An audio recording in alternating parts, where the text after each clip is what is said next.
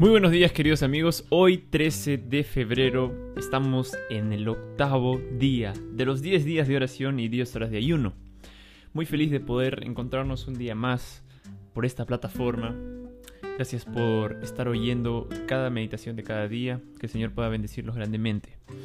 El día de hoy tenemos un título muy especial que dice El rescate de los autosuficientes. Interesante. Voy a contarles ahora un, fragmento de la palabra de Dios. Había entre los fariseos un dirigente de los judíos llamado Nicodemo. Este fue de noche a visitar a Jesús. Rabí, le dijo, sabemos que eres un maestro, que ha venido de parte de Dios, porque nadie puede hacer las señales que tú haces si, si Dios no estuviera con él. De veras, te aseguro que quien no nazca de nuevo no puede ver el reino de Dios, dijo Jesús. A lo que Nicodemo pregunta, ¿cómo puede uno nacer de nuevo siendo ya viejo? ¿Acaso puede entrar por segunda vez en el vientre de su madre y volver a nacer? Yo te aseguro, Jesús dijo, yo te aseguro que quien no nazca de agua y del Espíritu no puede entrar en el reino de Dios. Lo que nace del cuerpo, cuerpo es. Lo que nace del Espíritu es Espíritu. No te sorprendas de que te haya dicho, tienen que nacer de nuevo. El viento sopla por donde quiere y lo oye silbar. Aunque ignoras de dónde viene y a dónde va, lo mismo pasa con todo el que nace del Espíritu.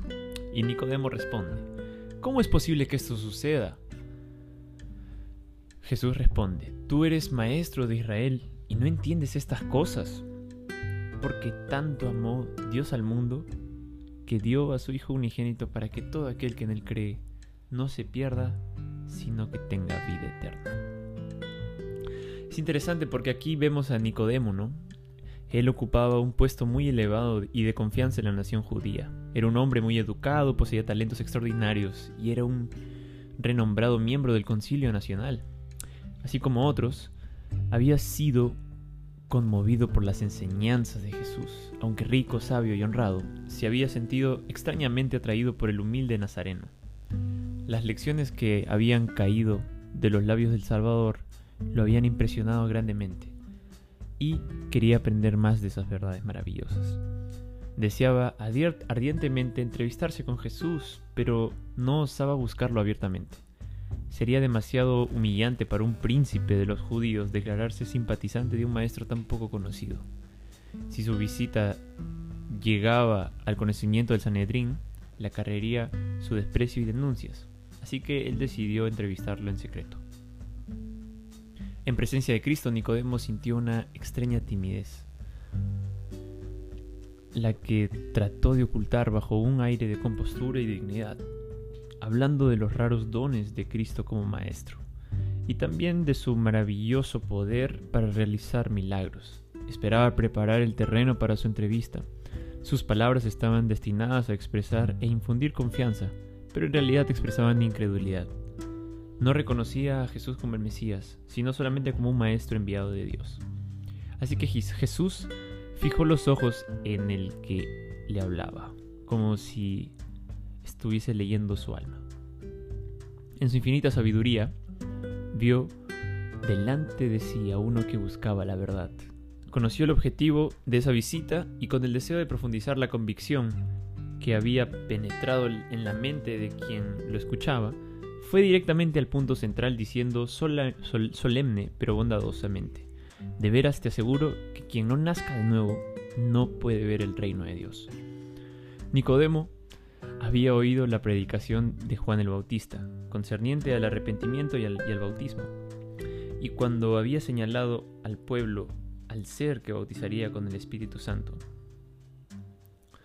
la figura del nuevo nacimiento que Jesús había empleado no era del todo desconocida para Nicodemo.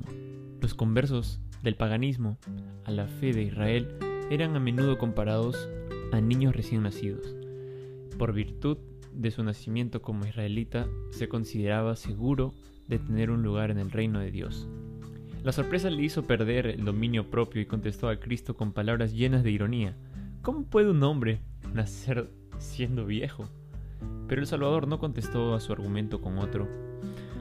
Así que levantando la mano con solemne y tranquila dignidad, hizo penetrar la verdad con aún mayor seguridad.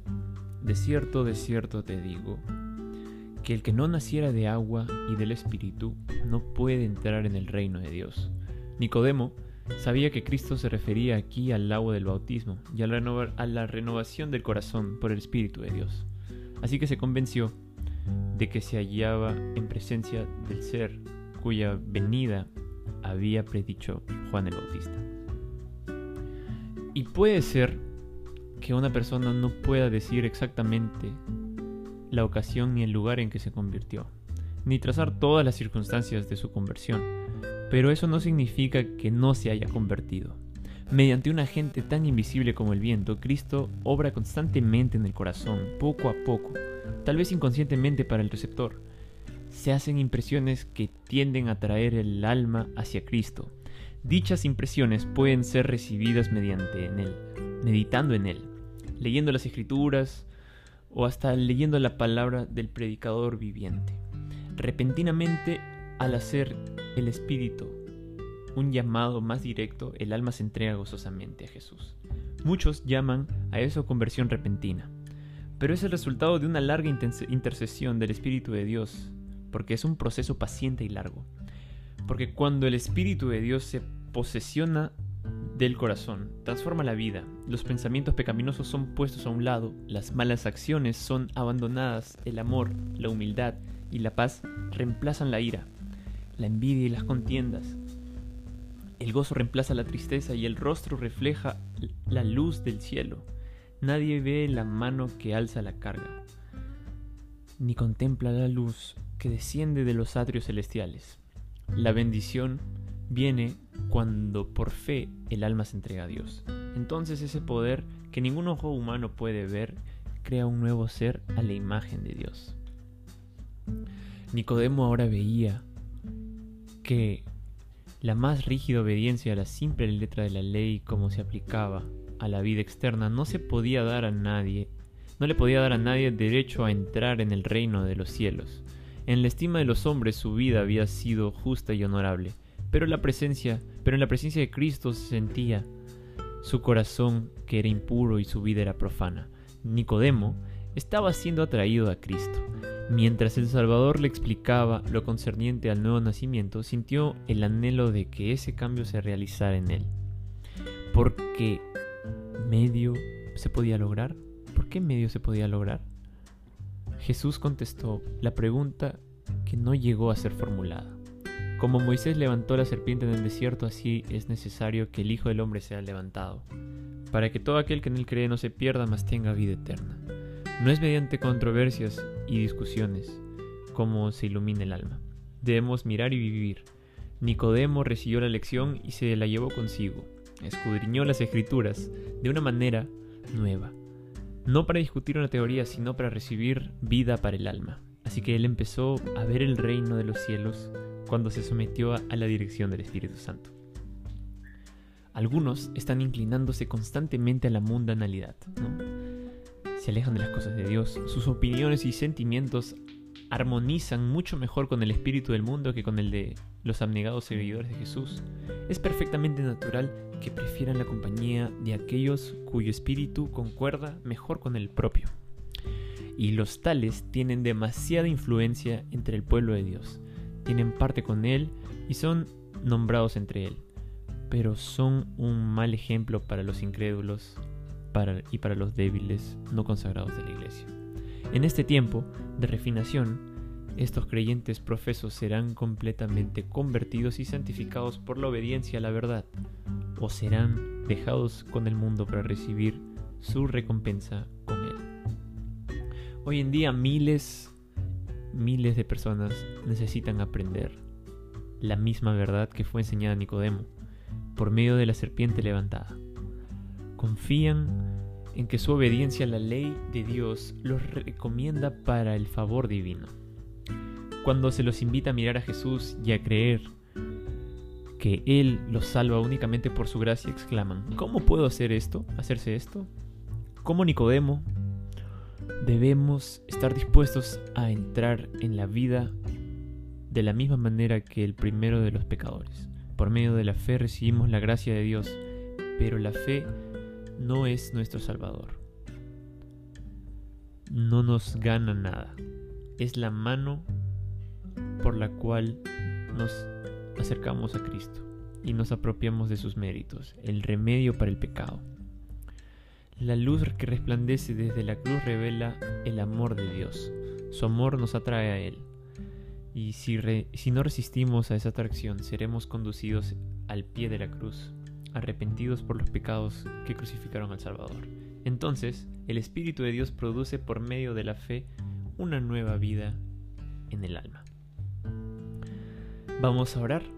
Cierra tus ojos allí donde estás y oremos. Querido Padre, hoy oramos porque necesitamos encontrar nuevas oportunidades para testificar de nuestra fe. Ayúdanos ser instrumentos tuyos, Dios. Y asimismo oramos también por nuestros amigos de nuestra lista, que hemos anotado para poder presentar tu palabra hacia ellos. Quédate con nosotros, Dios, en este día y ayúdanos a poder estar en comunión contigo hoy y poder ser también instrumentos tuyos. Oramos en nombre de Jesús. Amén. Amigos, no olviden de seguir escribiendo esa persona que hemos pensado invitar para el cierre de los 10 días de oración. Recuerda que lo ideal sería poder invitarlos, poder invitarlo o invitarla a tu casa, ¿no? Y poder comer un rico almuerzo.